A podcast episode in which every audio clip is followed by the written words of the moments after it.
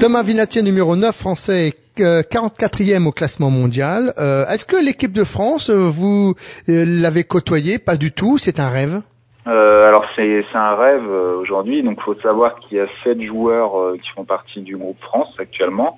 Moi je suis donc numéro 9, il me reste deux places à prendre. Donc sachant que je suis aujourd'hui en pleine progression, j'ose espérer que ça ne mette pas trop de temps à venir. Alors justement, comment allez-vous acquérir ces deux places qui vous manquent? Eh ben, en continuant à m'entraîner. Donc là, ça fait trois ans et demi que je joue. Euh, je suis passé de donc de non classé à 44e mondial, donc 44. Euh, on, on, obtient le statut, on est inscrit en fait sur les listes euh, ministérielles de haut niveau. c'est le statut espoir. Mhm. Donc ça montre quand même la progression que j'ai eue. Et euh, je suis encore sur la courbe euh, avec une bonne une pente euh, positive. Donc là, moi je m'imagine d'ici 2-3 ans intégrer l'équipe de France et après tout dépendra de ce que font aussi les, les autres joueurs. Est-ce qu'il y aura des départs? Est-ce qu'il y aura une baisse de niveau, une baisse de motivation? Des... Ça dépend aussi de ce qui se passe au-dessus, mais moi, en tout cas, je fais tout pour continuer à progresser. Et, et je me rapproche vraiment du groupe. Alors, on, on, sait que lorsqu'on fait du, du basket euh, à votre niveau, on passe beaucoup de temps en dehors de sa famille. Euh, quelle est votre situation? Vous êtes célibataire, marié, euh, en concubinage? Vous êtes paxé? Euh, Je suis donc j'ai une, j'ai une petite copine, mais je suis je vis seul, donc je suis considéré célibataire. Mm-hmm.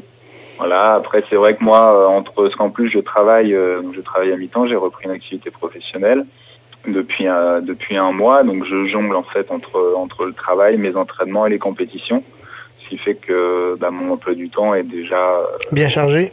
Puis à côté de ça, il y a la recherche des sponsors. Euh. Justement, j'allais vous en parler. Alors, comment ça se passe pour les sponsors? Parce que on sait que qu'il y a beaucoup de prix, euh, il y a beaucoup de, de tournois où il n'y a où il n'y a pas de prix, où, personne ne gagne rien, c'est euh, vous vivez grâce au, sponsoring. Euh, comment ça se passe avec avec euh, vos sponsors? Est-ce que tous les mois vous leur dites j'ai dépensé tant, j'ai besoin de temps, ou vous avez plutôt une somme globale que vous devez dépenser pendant toute l'année? Donc le plus difficile au démarrage, c'est de bah, c'est d'établir des relations de partenariat, c'est de trouver les sponsors, et ensuite ensuite généralement on fait un point un point euh, après chaque tournoi, en fait, où moi je donne des nouvelles, j'envoie des photos. Et puis après, il y a un point, euh, le point financier, c'est en fin d'année, où on va, par rapport à la somme qu'ils vont nous donner, on va, on va justifier en fait les dépenses euh, au cours de la saison. On fait un point sur les aspects sportifs et puis l'avenir aussi. Quand, quand, vous êtes sur le terrain, euh, une fois que vous avez évacué le, le côté recherche financier, quand vous êtes sur le terrain, quel est, quel est votre pire ennemi lors d'un match?